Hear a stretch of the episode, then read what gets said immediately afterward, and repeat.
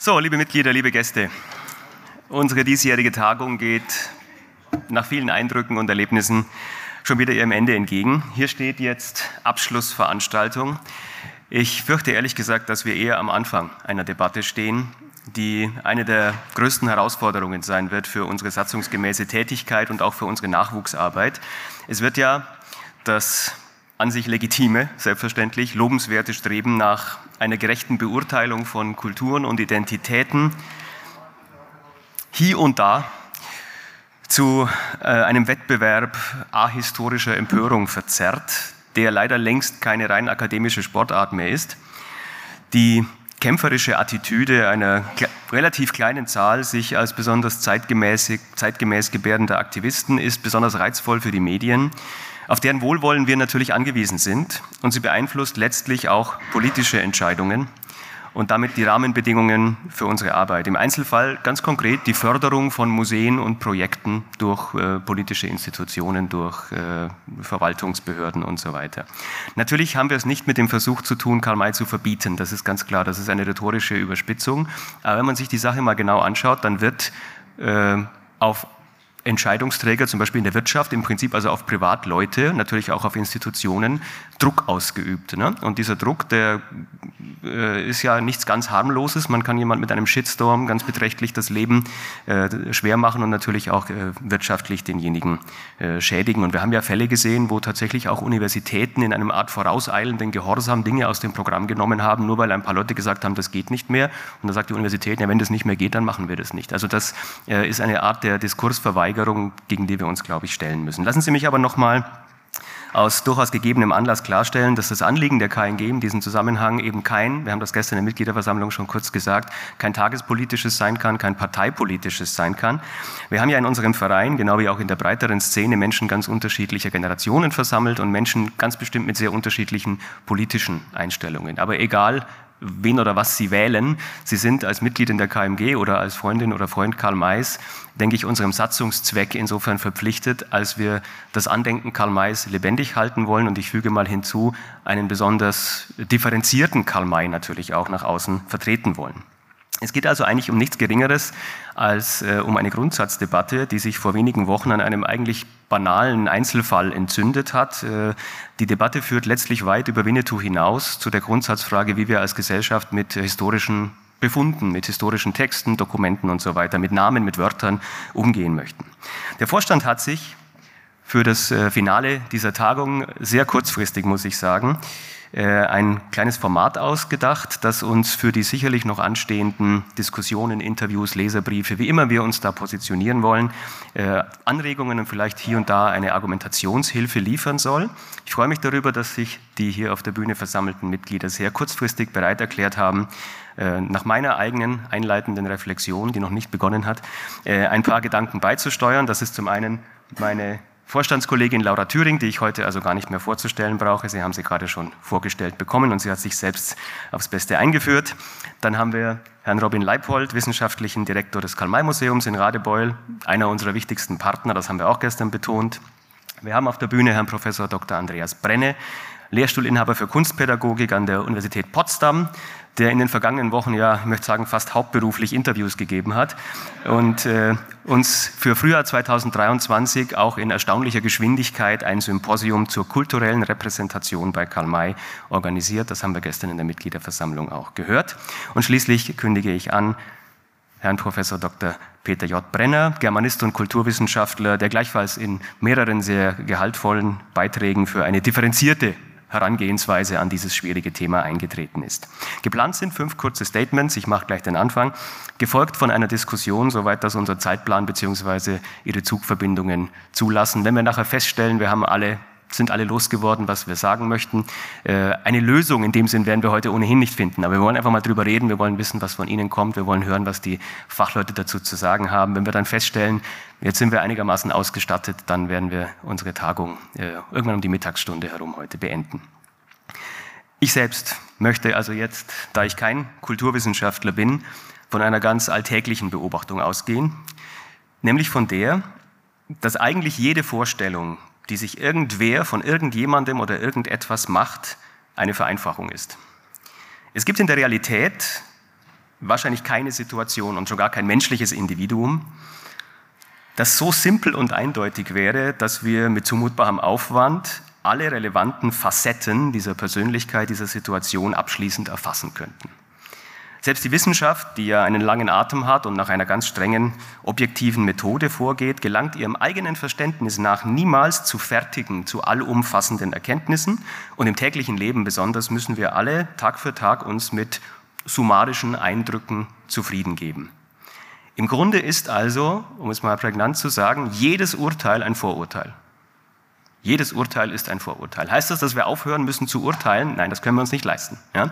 Wir sind als Gesellschaft, als Individuen, äh, auf Erden zumindest, ja, darauf angewiesen, Entscheidungen zu treffen und zu handeln, auch auf der Grundlage unweigerlich unvollkommener Daten. Kein Organismus kann auf eine vollständige chemische Analyse warten, um zu entscheiden, esse ich das oder esse ich das nicht. Und genauso muss jeder von uns immer wieder mal entscheiden, vertraue ich diesem Menschen oder vertraue ich ihm nicht, ohne dass ich ihn jetzt 50 Jahre lang observiert habe in all seinen Verhaltensweisen. Wir können nicht mehr tun, als uns der Beschränktheit unserer Perspektive bewusst zu sein und für neue Daten offen zu bleiben, sodass wir unser Vorurteil immer wieder revidieren können. Das ist im Prinzip äh, das Vorgehen der Wissenschaft. Ja? Neben diesen unvermeidlichen kognitiven Komplikations- oder Komplexitätsreduktionen gibt es im menschlichen Leben natürlich auch mehr oder weniger bewusste, zweckdienliche Simplifikationen. Wir haben in der Schule eine didaktische Reduktion. Ja. Wir haben in der Wissenschaft heuristische Vereinfachungen. Wir alle haben in der Schule mal Physik ohne Reibung gerechnet. Ne? Wir wissen, das ist nicht die Realität, aber es geht halt erstmal für bestimmte Zwecke einfacher. Es gibt auch künstlerisch und rhetorisch motivierte Stereotypenbildungen im Humor, in der Karikatur, in der Werbung.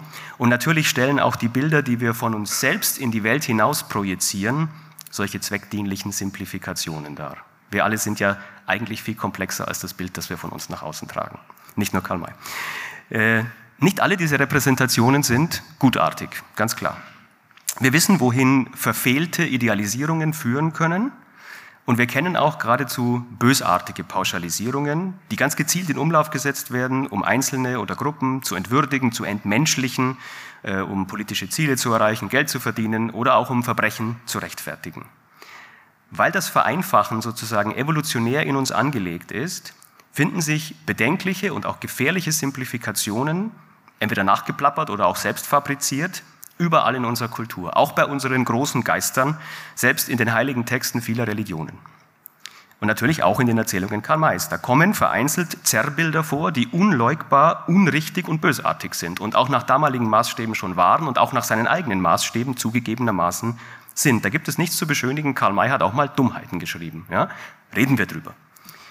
Die meisten Vereinfachungen äh, unterliefen ihm aber aus Gründen, die wir alle nicht nur theoretisch nachvollziehen können. Er schrieb oft unter Zeitdruck, er hatte zwangsläufig einen beschränkten Kenntnisstand, er war geprägt durch die Normvorstellungen seines Umfelds. Äh, er wusste sich natürlich auch sehr gut den Erwartungen seiner Lesergemeinden anzupassen. Und die meisten der daraus resultierenden Vereinfachungen sind bei Karl May zumindest gut gemeint. Winnetou ist natürlich kein realistischer Apache. Ne? Wo sollte den auch hernehmen? Er ist ja nicht mal ein realistischer Mensch. Winnetou ist ein Ideal. Das haben Sie und ich mit zwölf auch äh, ohne Gefahrenhinweis kapiert. Aber gut, man kann das heute kontextualisieren. Denn der Untertitel, der rote Gentleman oder auch die römische Beschreibung Winnetous zeigen natürlich, dass dieses Ideal, dieses Indianerideal Karl Mays, äh, substanziell ein europäisches ist. Ne? Und damit natürlich im weitesten Sinne Teil der kolonialen Denkweise, die auch zu Unterdrückung und Massenmord geführt hat. Reden wir drüber, vor allem auch mit jungen Menschen. Unterschlagung rächt sich. Literatur und Kunst sind ja nicht dazu da, uns in Wellness einzuwiegen. Sie dürfen provozieren, verstören, wehtun. I feel uncomfortable ist kein Argument gegen einen Text. I feel most uncomfortable, wenn ich die Nachrichten lese, aber würde ich es bevorzugen, wohltätig zensierte Nachrichten vorgesetzt zu bekommen? Ich nicht. Einspruch auch gegen die arbiträre Verabsolutierung einer historischen Instanz. Auch das Bild eines Mescalero mal angenommen, ne, von der eigenen Kultur, ist ja nicht objektiv wahr oder statisch und allgemein verpflichtend. Es ist Genau wie übrigens auch unser Ideal der Political Correctness, what is correct, ja, ist es ein gewachsenes, durch unzählige Kulturkontakte geformtes Konstrukt, das immer im Fluss bleibt. Es ist niemandes Eigentum und äh, auch die besten Absichten berechtigen niemand dazu, es in irgendjemandes Namen für alle zu verwalten. Alles, was ich in diesem Saal vor mir sehe, ist das Ergebnis einer jahrtausendealten Dynamik von menschlichen Kulturkontakten, die natürlich alle von Mord und Totschlag auch überschattet werden. Ihre Namen, meine Damen und Herren, ihre Kleidung, ihr Speiseplan, ihre Interessen, ihre Religion, wenn sie eine haben, ihre DNA, das ist alles Ergebnis von Kontakten. Und dass Sie wissen, dass es Mescaleros gibt, ist wahrscheinlich das Ergebnis Ihres Kontaktes mit Karl May. Es ist glaubwürdig belegt, dass man durch die Texte Karl Mays zur Orientalistik oder zum Büchersammeln oder zum Christentum inspiriert werden kann. Jemanden, der durch Karl May zum Rassisten geworden wäre, den müsste man mir erstmal vorführen. Seine kreativen Vereinfachungen haben die Vorstellungswelt vieler Generationen geprägt. Es sind auch dunkle Zeiten drunter, reden wir drüber. Ganz klar. Wir von der KMG sind doch die Ersten, die sagen, hier sind die Originaltexte, hier sind die Quellen, äh, hier ist die Biografie Reden wir drüber? Ja? Lesen wir Karl May? Lesen wir ihn kritisch? So geht Wissenschaft, so geht Dialog, so geht letztlich auch unsere freiheitliche Gesellschaft. Wer sich aber damit begnügt, aus einem beliebigen Kurzzitat ein paar rassistische Schlagwörter herauszuklauben äh, und daraus ein Verdammungsurteil ableitet, wer Karl May kurzerhand als erledigt definiert, nur weil ihm die Haartracht von Pierre Brice missfällt, der begeht eine bösartige oder zumindest eine mutwillige Vereinfachung. Er oder sie ersetzt wissenschaftliche Detailarbeit durch einen relativ wohlfeilen Gesinnungswettbewerb und er macht sich selbst einer, wie ich finde, Diskriminierung schuldig. Soweit mein Statement. Dankeschön.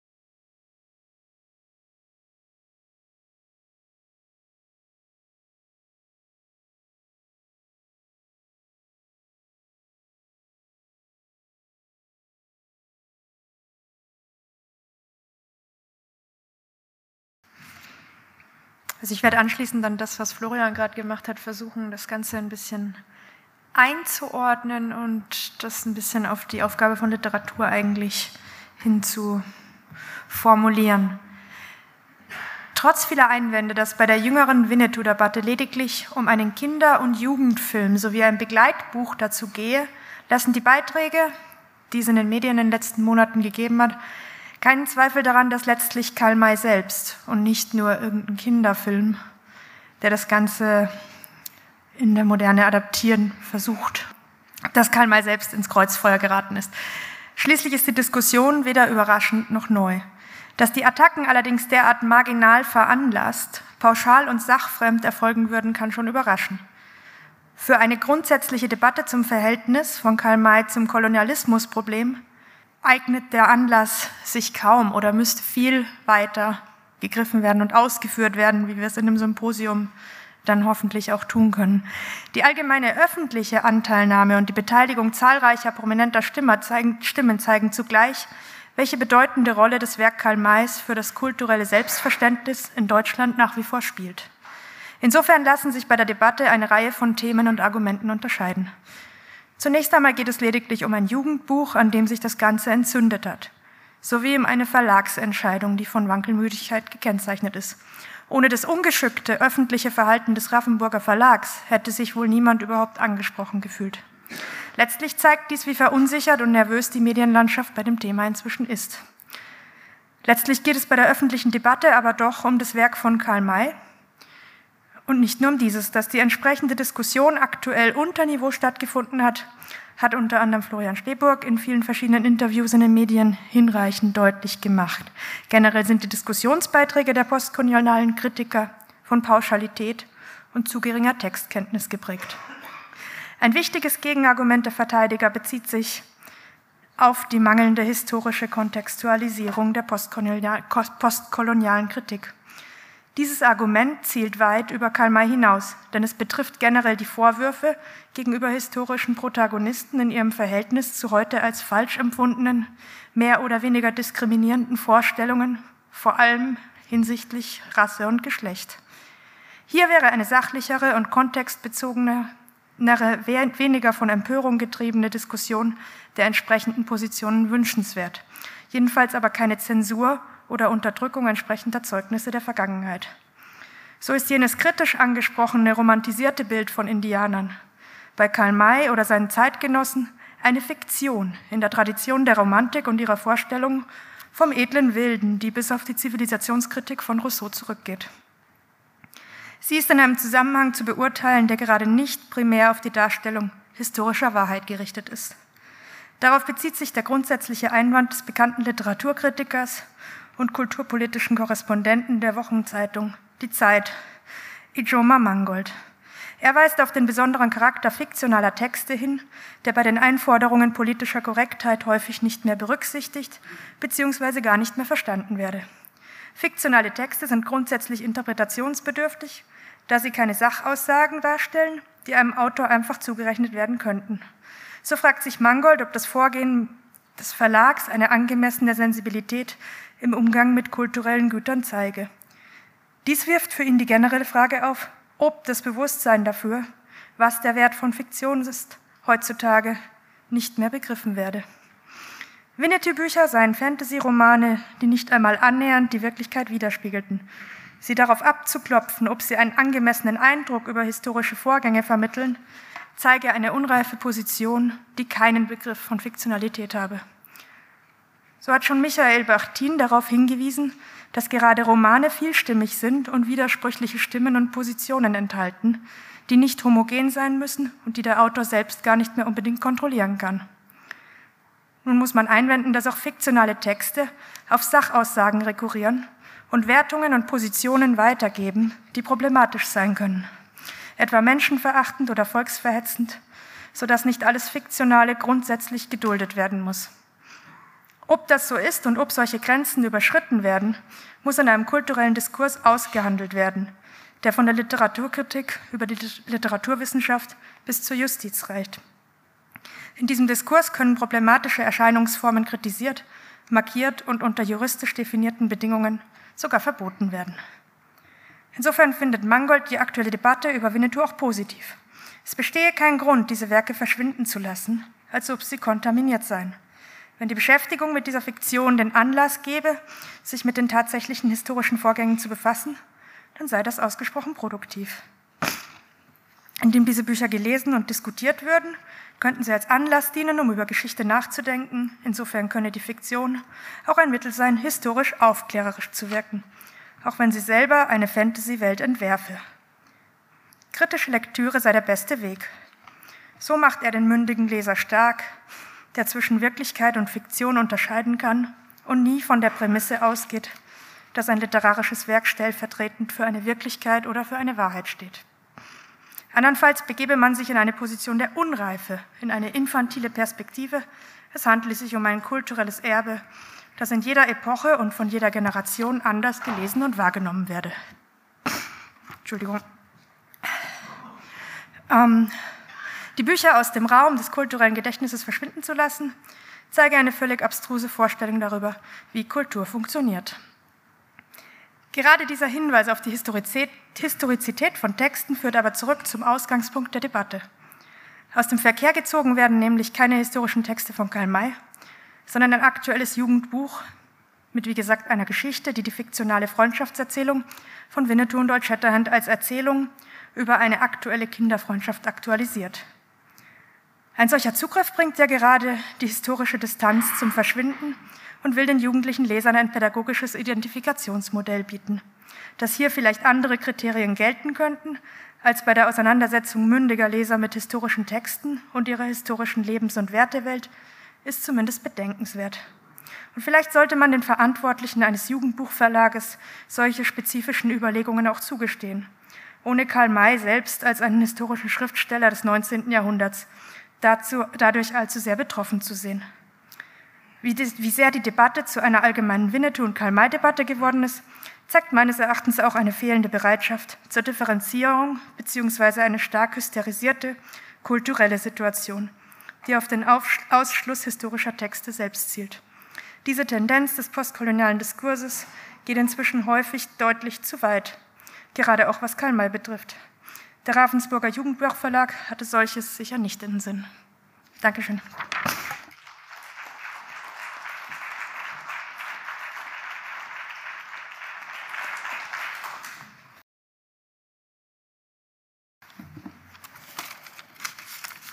Jetzt diese ganzen Debatten hier gehört habe, ist mir vorhin so in den Sinn gekommen, lieber Winnetou, lieber Old Shatterhand, euer Beziehungsstatus ist leider aktuell kompliziert.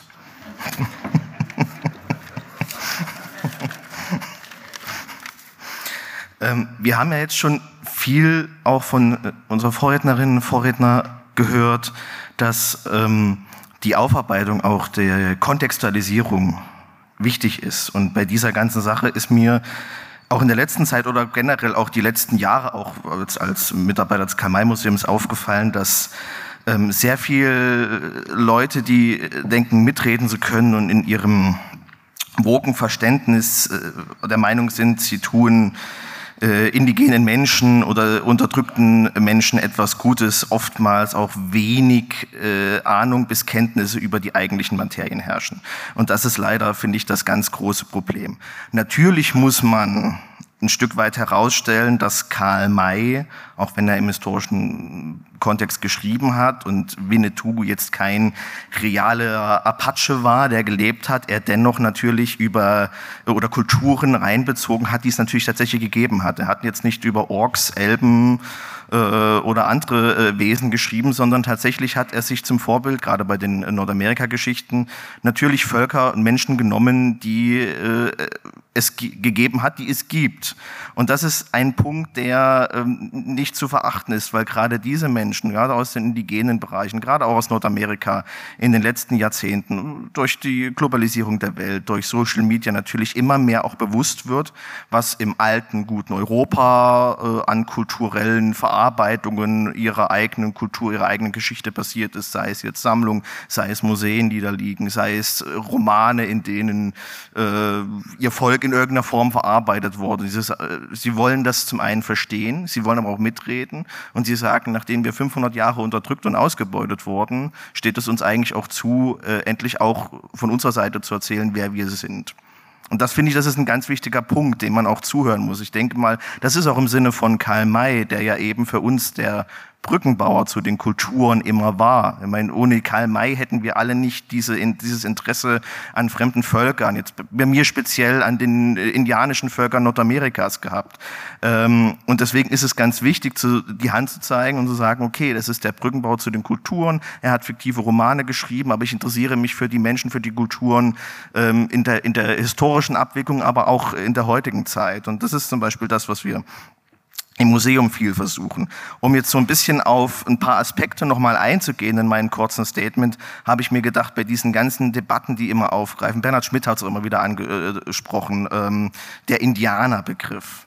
Ja, also ich finde es natürlich ähm, äh, schrecklich, äh, dass äh, ein Verlag wie der Duden Verlag diesen Begriff jetzt äh, per se als rassistisch abwertet. Das ist er einfach nicht. Ja, der Indianerbegriff ist nicht rassistisch, der Indianerbegriff ist nicht verboten er ist kompliziert, wie eben der Beziehungsstatus von Winnetou und Shatterhand. Ähm, es ist das Problem, was wir äh, seit einigen Jahren bei uns auch im Museum haben. Ich bin da auch in äh, Austausch mit den Fachkollegen, habe mich jetzt nochmal hier auf der Tagung mit Frank Usbeck unterhalten, der mir dann interessanterweise erzählt hat, dass als dieser ganze, äh, als diese ganze Winnetou-Debatte losging, seine die Presseabteilung des Krassi-Museums sofort in die Ausstellung gestürmt sei und wollte dort alle Texte, wo in irgendeiner Form der Begriff Indianer vorkommt, von den Vitrinen rupfen, sodass er dann schnell irgendwie eine Zusammenstellung macht machen musste, ähm, um ein bisschen auf die äh, verschiedenen Aspekte dieses Begriffes einzugehen. Das zeigt so ein bisschen, wie dieser äh, Wahnsinn, der da fast schon herrscht, dann wirklich zur Bilderstürmerei gereicht. Und das ist auch das, was auch, sag ich mal, vielleicht vor allem von jungen Leuten, die dann äh, affin in den Social-Media-Kanälen unterwegs sind. Heute hat man Twitter, Instagram, Facebook, da muss man also schnell und knapp irgendwie was hinschreiben. Und je mehr man verkürzt etwas äh, ähm, ähm hinkriegselt, desto schneller kriegt es Aufmerksamkeit. Ähm, das funktioniert aber beim Indianerbegriff nicht ähm, um vielleicht so ein bisschen auf die Hintergründe einzugehen. Also dieser Begriff, natürlich wissen wir alle, Kolumbus ist 1492 nach Amerika gesegelt, hat gedacht, er ist in Indien gelandet. Daraus entwickelte sich dann später der Begriff Indios, Indien, also unser deutscher Begriff Indianer. Es ist also im Prinzip ein Begriff aus der Kolonialzeit. Es ist im Prinzip ein eurozentristischer Begriff, der diesen verschiedenen Menschengruppen in Nordamerika, dieser Ursprungsbevölkerung, übergestülpt wurde. Es ist also ein Begriff, der von außen gekommen ist, den sie nicht selber gewählt haben. Jetzt muss man mal sagen, diese verschiedenen Kulturen und Völker, wir sprechen ja von 500 verschiedenen Kulturen, 300 Sprachgruppen und so weiter, die sich über ganz Nordamerika ähm, verteilt haben, die haben haben in der Zeit, als Kolumbus gelandet ist und auch in der Zeit, als ähm, die Eroberungen äh, durch Briten, Engländer, Franzosen und so weiter kamen, natürlich nicht die Vorstellung einer Sammelbezeichnung, dass sie jetzt eine gemeinsame äh, indigene Kultur seien, gehabt. Also jede Nation für sich, jeder Stamm für sich hat vielleicht in verschiedenen Verbünden gelebt aber man hat jetzt nicht gedacht, wir sind jetzt die Urbevölkerung Amerikas. Also das heißt, diese äh, eine Sammelbezeichnungen gab es für diese Menschen und haben sie sich selber äh, nicht gehabt. Das ist eben das Problem. Wir Europäer konnten diese Vielschichtigkeit höchstwahrscheinlich nie richtig wahrnehmen, bewusst werden lassen. Deswegen waren es für diese fremden Menschen in dem Kontinent, es waren eben die Indianer. Und das ist auch das Hauptproblem dieses Begriffes, dass er eben als Oberbegriff, als Sammelbegriff funktioniert, aber eben die Vielfalt nicht widerspiegelt. Das andere Problem ist zum anderen, dass ähm, er mit gewissen Stereotypen einhergeht, dass man heute, gerade beim deutschen Begriff, das ist so mit einem Problem, dass man, sobald man das Wort Indianer denkt, dann hat man irgendwelche Kinder Kinderbücher im Kopf. Man stellt sich dann äh, sofort Pierre Brice oder einen federgeschmückten Häuptling, der auf dem äh, Pferd reitet, vor. Also das ist ja auch nur ein Aspekt einer, äh, eines Kulturbereiches, eben ganz bestand die Prärie-Indianer, die Plains-Indianer, die eben unser äh, Bild von den Indianern, indianischen Völkern sehr, sehr stark geprägt hat. Jetzt kann man überlegen, okay, wenn es so viele Problematiken an dem Begriff gibt, was gibt es denn dann für Alternativen? Jetzt wird in der Wissenschaft seit einigen Jahren versucht, das Wort indigen mit reinzunehmen, also in, indigene Menschen.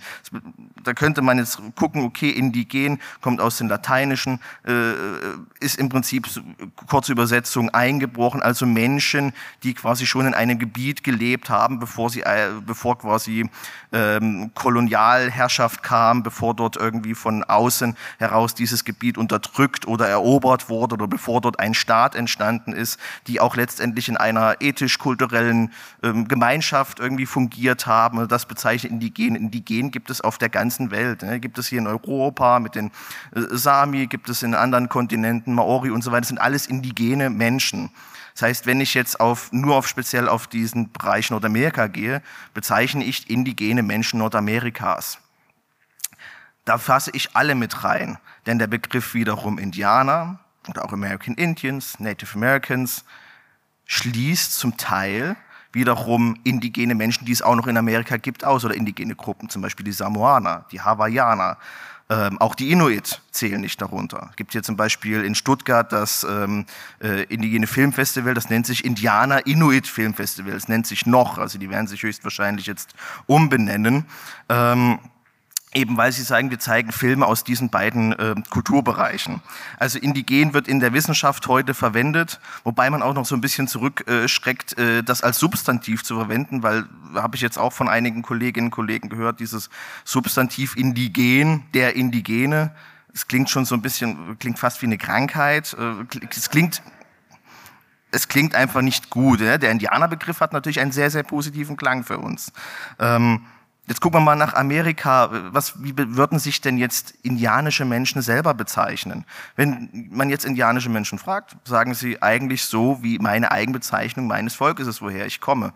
Jetzt ist es aber problematisch, dass viele indigene oder indianische Menschen heute aus verschiedenen Nations stammen. Ja, Cherokee, Choctaw oder so weiter. Dann sind das auch wieder, muss man sagen, ja, Fremdbezeichnungen. Gucken wir uns nur mal das Beispiel unseres Winnetou an. Winnetou ein Mescalero Apache oder ein Apache.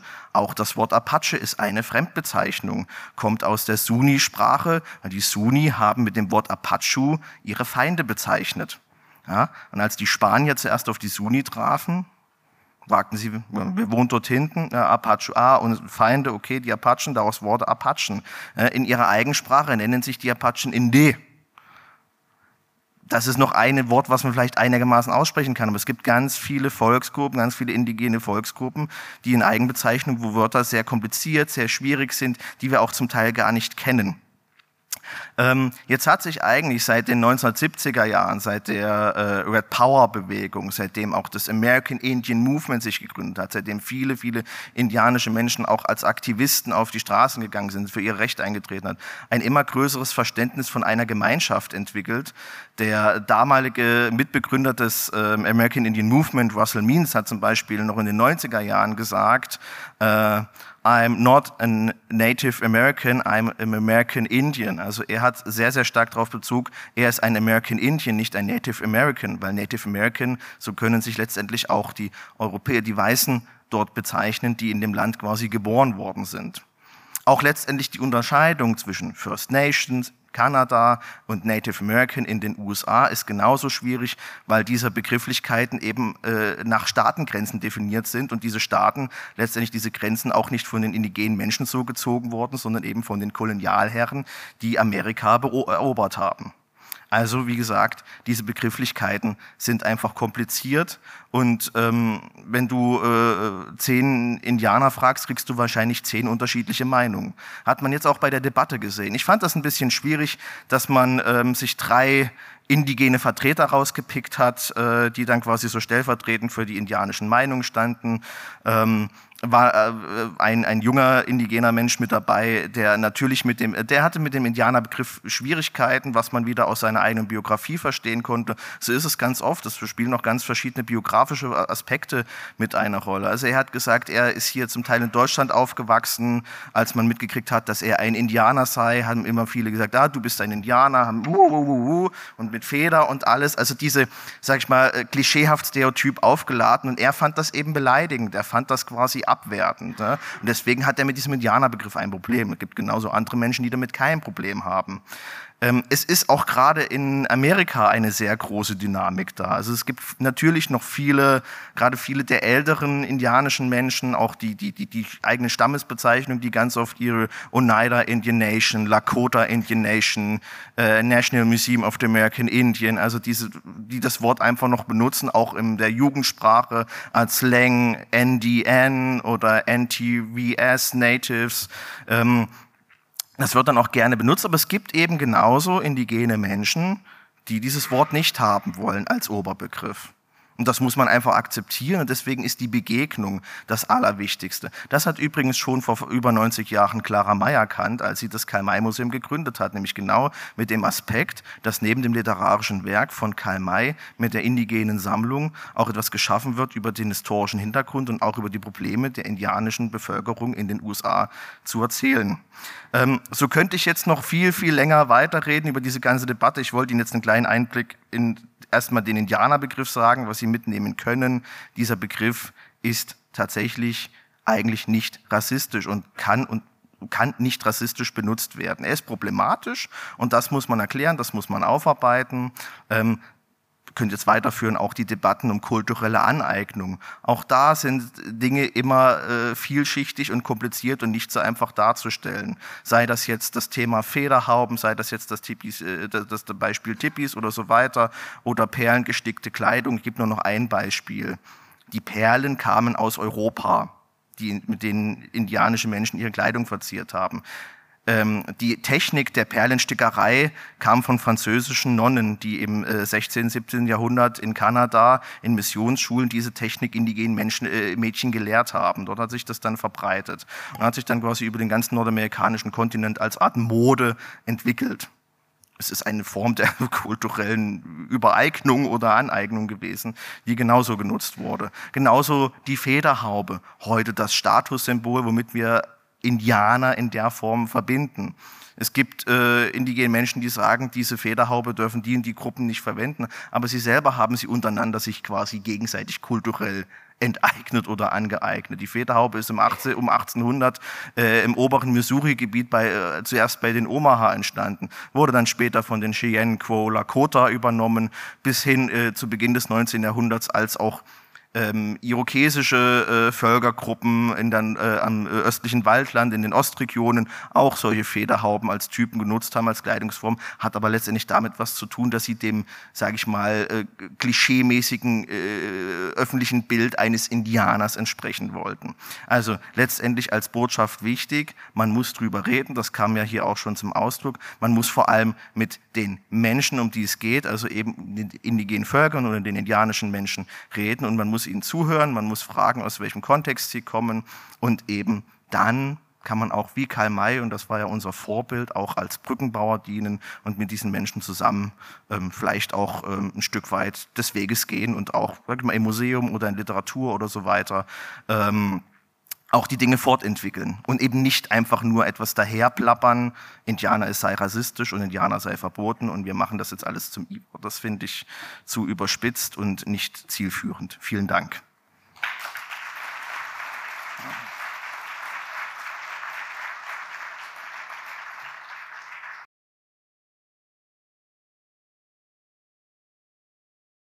So, ja, ich möchte auch noch was dazu beitragen, mit einem kurzen Statement. Ich bin ja ziemlich viel gefragt worden in den letzten Wochen, das haben die meisten noch mitbekommen, so dass ich meinen Beruf kaum noch ausüben konnte, aber es hat mir trotzdem auch Freude gebreitet und ich habe es auch wirklich sehr gerne gemacht, weil es ja um die gute Sache geht, nämlich um die Sache um Karl May. Und ich möchte jetzt, also ich habe zum Beispiel auch, mich hat sogar einer aus dem nordrhein-westfälischen Kultusministerium angerufen, um zu fragen, was das jetzt für Bildungskontexte bedeutet. Also, und dazu möchte ich auch ein bisschen was beitragen. Also ich bin ja auch Bildungswissenschaftler, also im Hauptberuf eigentlich, also Kunstpädagoge, beschäftige mich auch mit Fragen von Bildung und Entwicklung. Und da spielt natürlich der Begriff der Aneignung eine sehr zentrale Rolle. Insofern werde ich jetzt etwas, ein paar Anmerkungen machen zur kulturellen Aneignung, was ja so negativ quasi formuliert wird.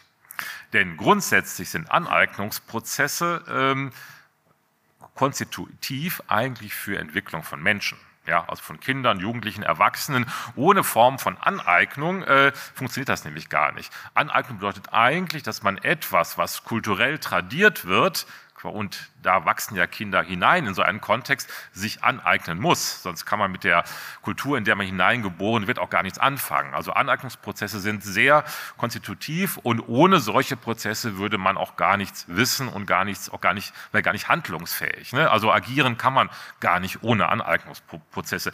Wer schon sehr früh dazu viel geschrieben hat, das ist der sowjetische, russische Psychologe, ähm, Leontjev, ja, der bis heute immer noch eine große Rolle spielt, gerade in der Kindheitsforschung werden diese Theorien auch der kulturellen Aneignung bzw. der Aneignungstheorie werden immer wieder rezipiert. Möchte ich ganz kurz erläutern, was Leontjev damals äh, entwickelt hat.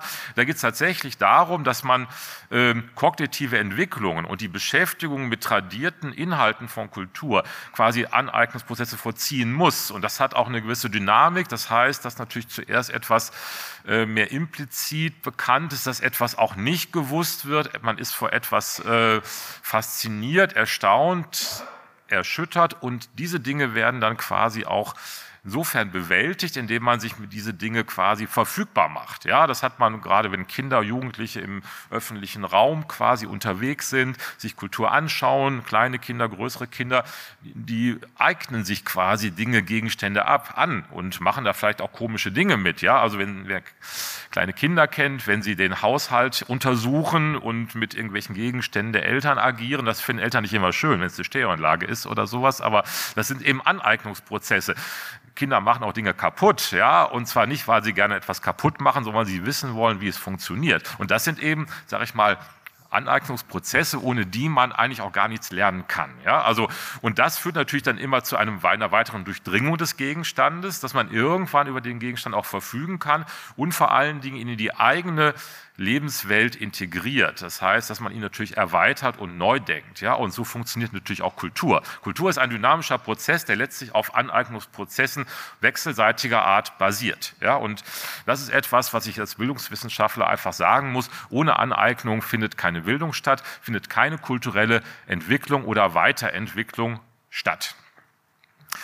Ähm, es ist also eine Tätigkeit, mit der man quasi als Lernender eben das historisch-gesellschaftliche Wissen quasi in die nächste Generation quasi äh, aufnimmt, weiterführt und natürlich auch neu denkt. So, jetzt haben wir natürlich jetzt in diesem Kontext äh, der Karl-May-Diskussion äh, die Frage, da war natürlich kulturelle Aneignung was anderes. Ne? Da war es sehr negativ konnotiert, da wurde es als übergriffig tituliert und zwar Aneignung im Sinne von einer unzulässigen, übergriffigen Aneignung. Ja? Und äh, wer sich da, finde ich, sehr klug in die Diskussion eingemischt hat, ist ja der Pop-Theoretiker äh, Jens Balzer. Der wird auch auf unserer Tagung, also auf dem Symposium nächstes Jahr auch eine Keynote halten zum Thema der kulturellen, der Ethik der kulturellen Aneignung, hat ein sehr kluges kleines Buch geschrieben äh, zur Ethik der Appropriation, ne, Appropriation Art, so nennt man das im kunstwissenschaftlichen Kontext, Appropriation. Und äh, für ihn gibt es eine gewisse Ethik. Also er beschäftigt sich schon auch mit Schieflagen, mit äh, Problemzonen auch, die man durchaus auch konstatieren muss, wenn man von einer Ethik sprechen will. Er stellt sich auch die Frage, was sind eigentlich so Maßstäbe für so eine ethische Form der Aneignung.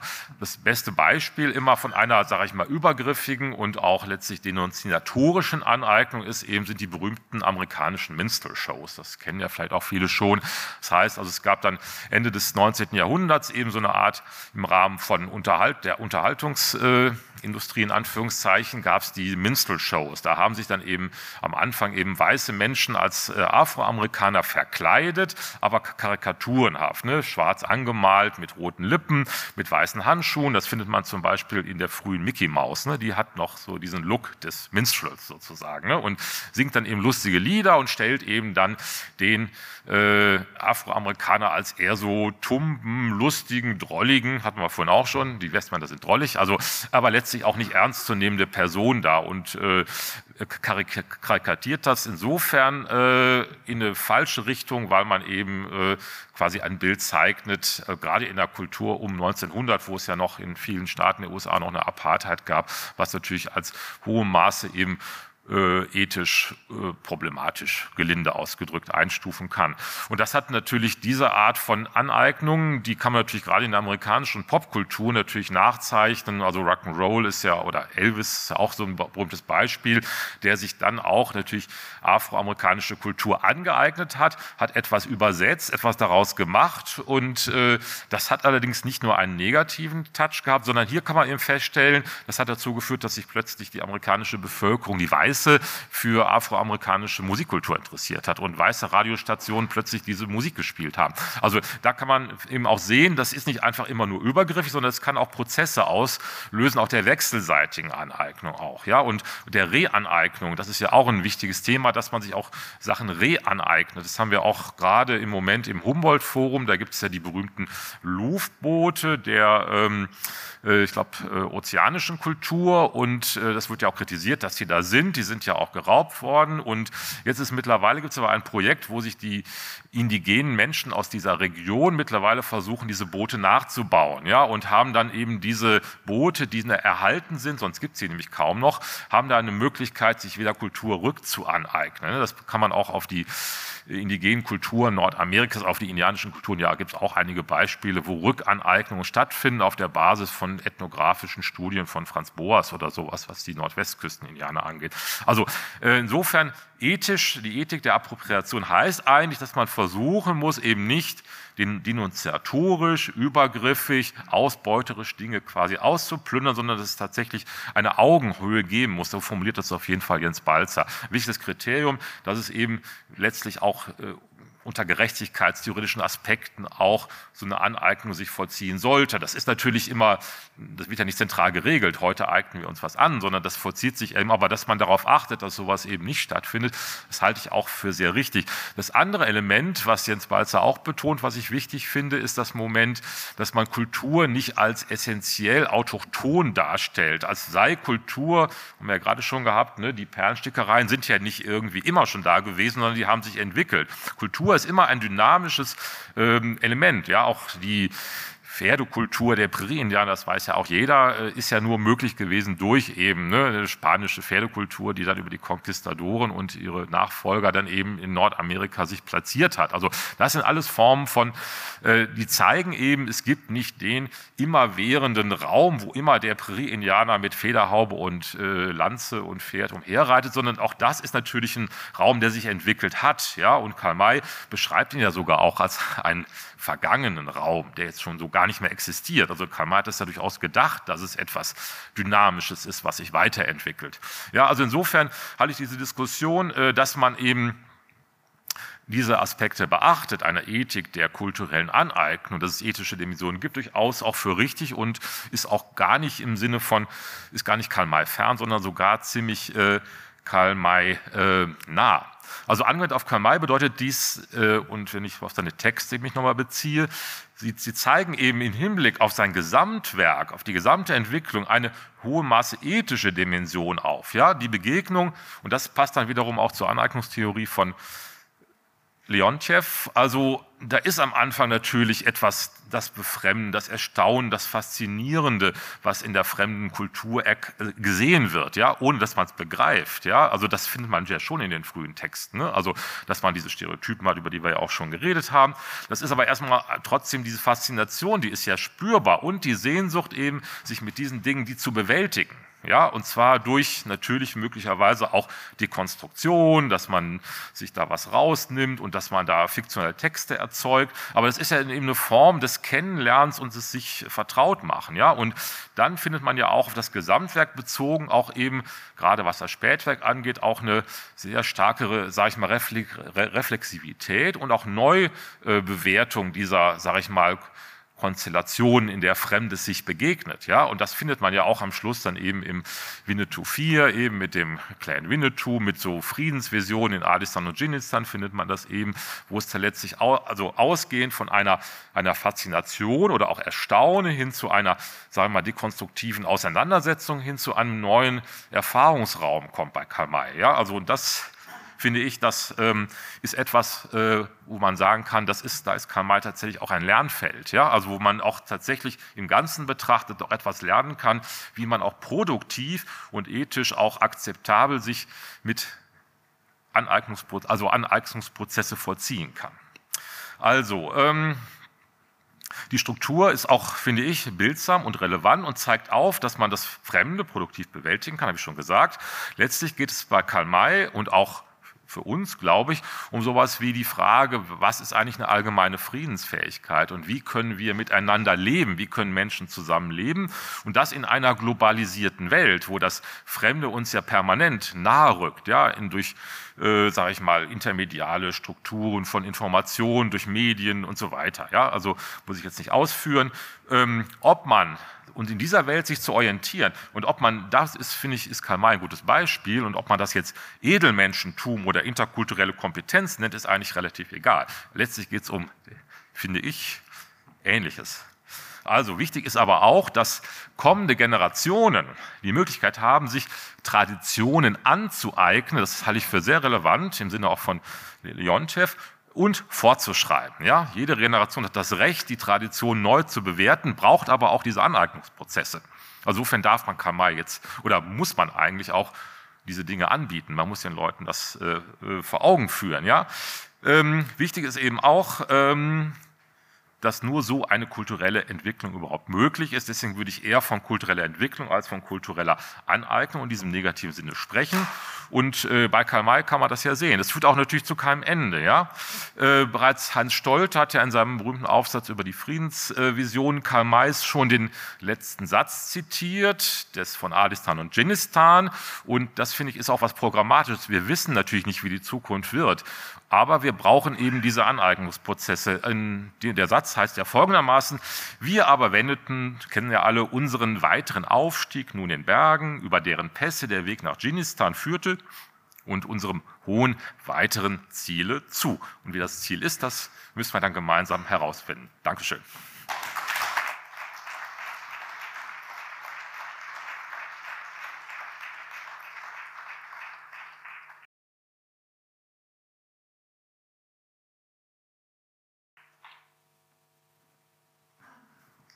Ja, meine Damen und Herren, ich will versuchen, in drei Thesen und fünf Minuten einige Überlegungen zur diskurspolitischen und kulturpolitischen Einordnung dieser Diskussion hier vorzutragen.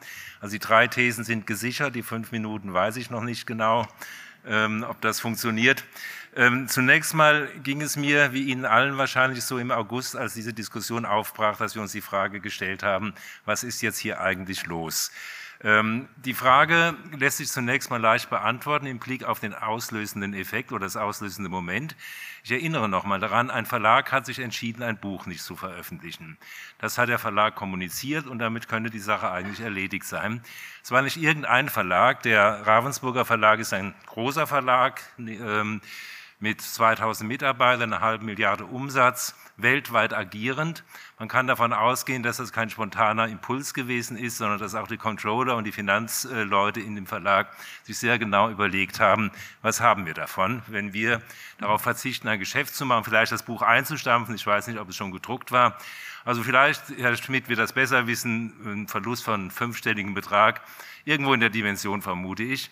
Ähm, man verspricht sich was davon, wenn man ein falscher Verlag ist. Und was man sich versprochen hat, hat sich ja dann auch bewährt. Äh, am 23. August hat die Tagesschau, die Hauptnachrichten des deutschen Fernsehens, darüber berichtet. Dafür muss man normalerweise den Nobelpreis bekommen, um in die Tagesschau zu kommen. Also äh, ein äh, Marketing-Coup, der sich für den Verlag mit ganz großer Sicherheit gelohnt hat. Ähm, und ich denke, dass da die Sektkorn geknallt haben, als man ähm, die anschließende Diskussion, also erst die Tagesschau-Nachrichten, das ging ja weiter, im Norddeutschen Rundfunk kam das am selben Tag. Also das war ein, ein riesiger Marketing-Coup, der, Scoop, den der Verlag sich dort ähm, an Land gezogen hat. Also ich denke, das ist erstmal der Hintergrund, dass man sich, Pinkwashing könnte man das nennen, dass man sich davon etwas versprochen hat, auch in kommerzieller Hinsicht. Überraschend war dann die weitere Entwicklung, für mich jedenfalls, Ähm, normalerweise geht sowas ja durch, nicht? Man äh, problematisiert, thematisiert, skandalisiert etwas, was im Augenblick äh, in der öffentlichen Diskussion ist. Ähm, wir haben das ja gerade äh, gehört von Ihnen, äh, dass dann an plötzlich äh, Museumsleute nervös werden und das I-Wort streichen wollen. Also das wäre so der normale Gang der Dinge gew gewesen. Interessant war, dass es diesmal nicht so ganz funktioniert hat, dass es also eine Diskussion darüber gegeben hat, ähm, ist das wirklich richtig gewesen, dass der Verlag diese Entscheidung getroffen hat. Ähm, das hat uns erfreut als Karl-May-Freund und Liebhaber, äh, dass der nicht einfach so weggewischt wurde, sondern dass auch sehr deutlich, und soweit ich das sehe, das erste Mal in einer solchen Diskussion, dass sich eine sehr breite Bewegung, auch die 15.000 Unterschriften gehören ja dazu, die Presselandschaft hat sich sehr ambivalent geäußert. Es hat im Grunde, also ich überblicke das natürlich nicht alles, aber meiner Intuition nach hat es im Grunde nur sehr wenige äh, Stimmen gegeben, die klar und deutlich gesagt haben, das ist die richtige Entscheidung des Verlags gewesen. Ich würde die ähm, Reaktionen als äh, in dem Sinne beschreiben, dass man gesagt hat, eigentlich hat der Verlag ja recht, es darf keine kulturelle Aneignung geben, aber Winnetou und Karl May ist das falsche Objekt. Nicht? Dann kamen ja die Stimmen, die gesagt haben, also auch hier aus der Karl May Gesellschaft, das stimmt ja alles nicht, was man ihm vorwirft, das haben wir heute wieder, das ist ambivalenter zu sehen und ihr kennt euch nicht aus. Aber die Grundidee war schon, wenn ich das richtig erfasst habe, äh, grundsätzlich darf es keine kulturelle Aneignung geben, äh, aber der Verlag hat überreagiert. Für den Verlag immer noch ein gutes Geschäft. Er hat es richtig gemacht, aber vielleicht ein bisschen überzogen. Also ich habe nicht das Gefühl, dass in der öffentlichen Meinung der Verlag jetzt diskreditiert gewesen äh, ist durch die Diskussion, die entstanden ist. Die Diskussion hat sich auch vom Verlag schnell wegverlagert und ist auf eine andere Ebene gekommen. Und äh, das ist also meine erste Überlegung. Man kann ein gutes Geschäft machen mit solchen politischen Aktionen, also kulturpolitischen oder verlegerischen Aktionen. Äh, und äh, das ist dem Verlag in dem Falle gelungen. Die zweite Überlegung ist jetzt das, was betrifft dieses Thema kulturelle Aneignung. Ähm, dazu haben wir gerade schon von meinem Fastnamensvetter Herrn Brenne einige Sätze gehört, die ins Theoretische hineinzielten. Ich will das nochmal ähm, in einer anderen Hinsicht aufgreifen, ein bisschen eher ins Politische hineinzielen.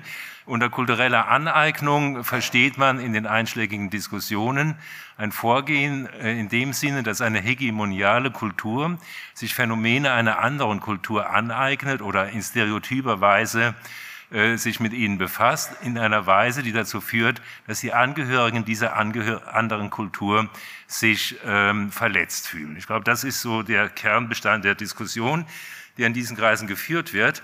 Äh, Sie haben Jens Balser erwähnt. Äh, ich denke, in Deutschland ist im Augenblick das große Referenzwerk äh, Lars Distel, Horst, wenn Sie das selbst mal nachlesen wollen. Auf 400 Seiten hat er das durchaus nicht dumm, also ist durchaus lesenswertes Buch, das aber immer wieder in eine Diskussion hineinrutscht. Und das ist mein Problem damit. Ich rede jetzt mal als Kulturwissenschaftler dass eine wissenschaftliche Ebene, die er durchaus hat und er hat durchaus Ahnung, er weiß, wovon er redet, äh, in eine ethische Ebene abrutscht. Nicht? Dass dann plötzlich Argumentationslücken entstehen, dass man sauber aufgearbeitet hat, das und das ist passiert. Karl May wird auch mehrfach erwähnt. Aber dann kommt plötzlich die Aussage, also durchaus richtige Aussagen über Karl May und dann kommt die Aussage, das darf man aber nicht. Und die auf, da fehlt mir der Zwischenschritt. Warum darf man das eigentlich nicht? Und dann kommt eine ethische Diskussion in einer völlig anderen Dimension angesiedelt angesiedelt ist. Äh, ich habe das, habe mich schon seit längerem, seit zwei, drei Jahren, seit diese Diskussion ja ähm, äh, schon in Deutschland kohärent geworden ist, damit befasst, weil ich versuchen will, obwohl ich längst pensioniert bin, einen Anschluss an diese Diskussion zu halten als Kulturwissenschaftler. Ähm, ich habe versucht, also ich, nein, ich habe versucht, das zu verstehen. Das ist mir dann misslungen. Äh, und dann habe ich versucht herauszubekommen, was steckt dahinter. Ähm, und mir ist dann bewusst geworden, das gilt ja immer als so eine linke Bewegung, ähm, das ist eigentlich ein tief reaktionäres Konzept, mit dem wir es hier zu tun haben. Die Vorstellung, es gibt Kulturen, wir haben über Hertha vor zwei Tagen geredet, es gibt Kulturen, die sind gegeneinander abgeschottet, ähm, die dürfen nicht miteinander in Kontakt kriegen. Auch, das ist ja auch in diesen Diskussionen selbst nicht ganz unumstritten. Man spricht vom Kulturessentialismus, dass man so tut, als gäbe es fest fixierte Kulturen, äh, die ihre eigenen Identitäten und Bestände hüten müssten, wobei der Begriff Identität schon äh, von Herder und Hegel und, und äh, Erikson stammt. Also das ist bestimmt kein Begriff, mit dem ein Indianer seine eigene Kultur beschreiben würde. Ähm, und also das, diese Diskussion habe ich, um es jetzt politisch zu formulieren, als zutiefst reaktionär empfunden. Äh, und Sie haben es ja deutlich gesagt, man kann es noch kürzer fassen. Ich sehe zu meiner Freude, dass Herr Hefter heute dabei ist der das schöne Grußwort vor zwei Tagen für den Bürger, Oberbürgermeister gehalten hat. Und Sie haben es ja eigentlich in einem Satz gesagt, was Sie eben nochmal untermauert haben, was ich auch nur wiederholen will. Dazu braucht man keine Theorie. Kultur ist Austausch. Und äh, Kulturen entwickeln sich im Aus, es lässt sich auch nicht vermeiden, sie entwickeln sich nicht nur immer positiv, auch negativ, aber man kann nicht so tun, als ließe sich das vermeiden. Ähm, und was mich dann als zweites, das ist sozusagen die politische Dimension, was mich als zweites dann äh, unangenehm berührt hat an dieser Diskussion, ist die wissenschaftliche Seite. Ähm, wir beschäftigen uns seit gut 40 Jahren, das, ich bin da seit meiner Habilitation in den 1980er Jahren auch in dieser Diskussion involviert gewesen, seit gut 40 Jahren mit Fragen des Kulturaustauschs.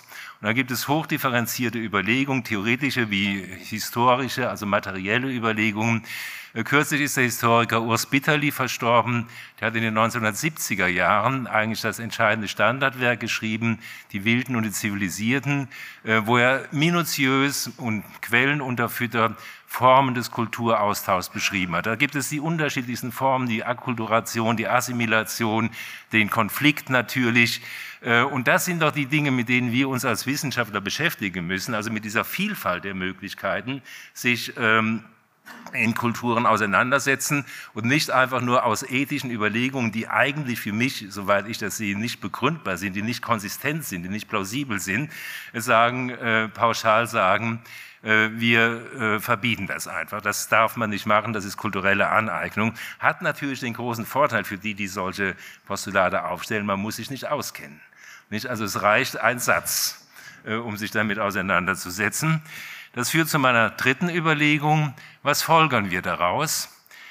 Ähm, die Diskussion hat sich vielleicht nicht ganz zufällig an Karl May entzündet und es hat mich auch erfreut zu sehen, dass es, äh, also überrascht erstmal, dass da offensichtlich ein sehr starkes, aber seit Jahrzehnten eigentlich schlummerndes Potenzial gegeben hat in Deutschland, dass man gesagt hat, Deutschland, äh, Karl May mit seinen Figuren, sein Roman ist ein Teil unserer Kultur im Guten wie im Schlechten, aber er ist ein fester Bestandteil, fast ein mythischer Bestandteil des äh, deutschen Selbstverständnisses. Das wäre meine erste Überlegung. Karl May ist, so habe ich das mal formuliert, wie eine Zeitkapsel. Er hält Werte und Vorstellungen fest. Wir haben ja jetzt zwei, drei Tage lang darüber diskutiert die das deutsche Bürgertum im 19. Jahrhundert als Ideale, auch als fehlgeleitete Ideale vielleicht mal formuliert hat und, und, und sich selbst gegeben hat. Und wer das nachvollziehen will, tut gut daran, Karl May zu lesen, weil er hier auf eine leicht zugängliche Weise mit Verständnissen und Selbstverständnissen deutscher, ich würde sagen bürgerlicher Wirklichkeit konfrontiert wird, sich auseinandersetzen kann. Ein zweiter Aspekt äh, kommt hinzu. Ähm, ich habe 40 Jahre lang an Hochschulen gelehrt. Ich habe vor zehn, ich bin, Sie sehen, dort als TU München angegeben. Ich habe vor zehn Jahren meine Professur in Köln als Professor für Deutsche Literaturgeschichte wegen erwiesener Sinnlosigkeit aufgegeben und habe den Beruf wirklich komplett gewechselt aus der Überlegung heraus, äh, was soll uns noch Literatur? Also finde ich noch eine Generation vor mir in meinen Hörsaalen, in meinen äh, Seminaren, die wirklich in der Lage ist, mit Literatur so umzugehen, wie wir das eigentlich sowohl als Wissenschaftler wie aber auch aus unserer Kulturtradition heraus gewohnt sind. Literatur als elementaren äh, Teil unseres Lebens, unserer Alltagswirklichkeit und unserer kulturellen Tradition zu begreifen. Äh, das, glaube ich, ist äh, dieser Generation, die jetzt auch langsam in die Führungspositionen in deutsche Medien und Politikanstalten einrückt, weitgehend verloren gegangen. Und das hat diese Debatte, damit will ich zum Schluss kommen, über Karl May mit einer äh, erschreckenden, aber interessanterweise auch wieder aufrüttelnden Deutlichkeit gezeigt. Äh, die Fähigkeit, mit fiktionalen Texten umzugehen, äh, zu wissen, zu kapieren, was, was Sie haben es gesagt, das kann man als Zwölfjähriger, Achtjähriger, äh, früher konnte man das als Siebenjähriger, sobald man lesen konnte. Also ich wusste das, dass Karl May das erfunden hat. Nicht? Äh, und ich denke, das weiß jeder, äh, dem man äh, das auch wissen lässt, dem man da nicht den Blick verstellt darauf. Auch jedes Kind kann das wissen. Ähm, aber die neue Generation und vielleicht die übernächste wieder wird das vielleicht wieder lernen. Und das könnte ein Anschluss sein, die Debatte, die wir jetzt führen. Ähm, auch die Fähigkeit, und das scheint mir noch wichtiger, weit über die literarische Kompetenz, wie wir sagen, hinausgehen, die Fähigkeit, mit Ambivalenzen umzugehen, zu ertragen, dass in einem Text Dinge stehen, die man eigentlich nicht für richtig hält. Äh, das ist ja etwas, was man erstmal lernen muss, nicht? Wenn man in einer behüteten Wohlstandsgesellschaft, damit ist ja jetzt vorbei, aber wenn man in einer behüteten Wohlstandsgesellschaft aufgewachsen ist dann, äh, wir sprechen von der Generation Schneeflöckchen polemisch, da ist schon was dran, soweit ich das beobachte. Und ich würde jetzt, um damit zu schließen, sagen, Karl May ist ein niedrigschwelliges äh, Angebot für Menschen, sich mit fremden Kulturen auseinanderzusetzen, mit Dingen auseinanderzusetzen, die man vielleicht nicht für ganz richtig hält. Vielen Dank. Ich bedanke mich ganz herzlich bei Ihnen allen. Ich danke Ihnen für die Anwesenheit, liebe Gäste. Ich danke allen, die an diesem Kongress mitorganisiert haben, hinter den Kulissen auf der Bühne. Ich danke unseren Technikern, Technikerinnen. Das war wirklich eine ganz tolle Sache, unseren Gastgebern. Und ich freue mich drauf. Das haben wir schon gesehen, dass Karl May in irgendeiner Weise weiterleben wird. Ich sage heute vielen Dank an München, vor allem an unser Organisationsteam, Wieland Schnürch, Markus Böswirt, Ludwig Stimpfle, viele, viele, die ich jetzt gar nicht nennen kann. Ihr habt das alle toll vorbereitet. Wir sehen uns alle wieder schon in einem Jahr in Dortmund. Ich wünsche Ihnen eine gute Heimreise. Kommen Sie gut nach Hause und kommen Sie wieder. Dankeschön.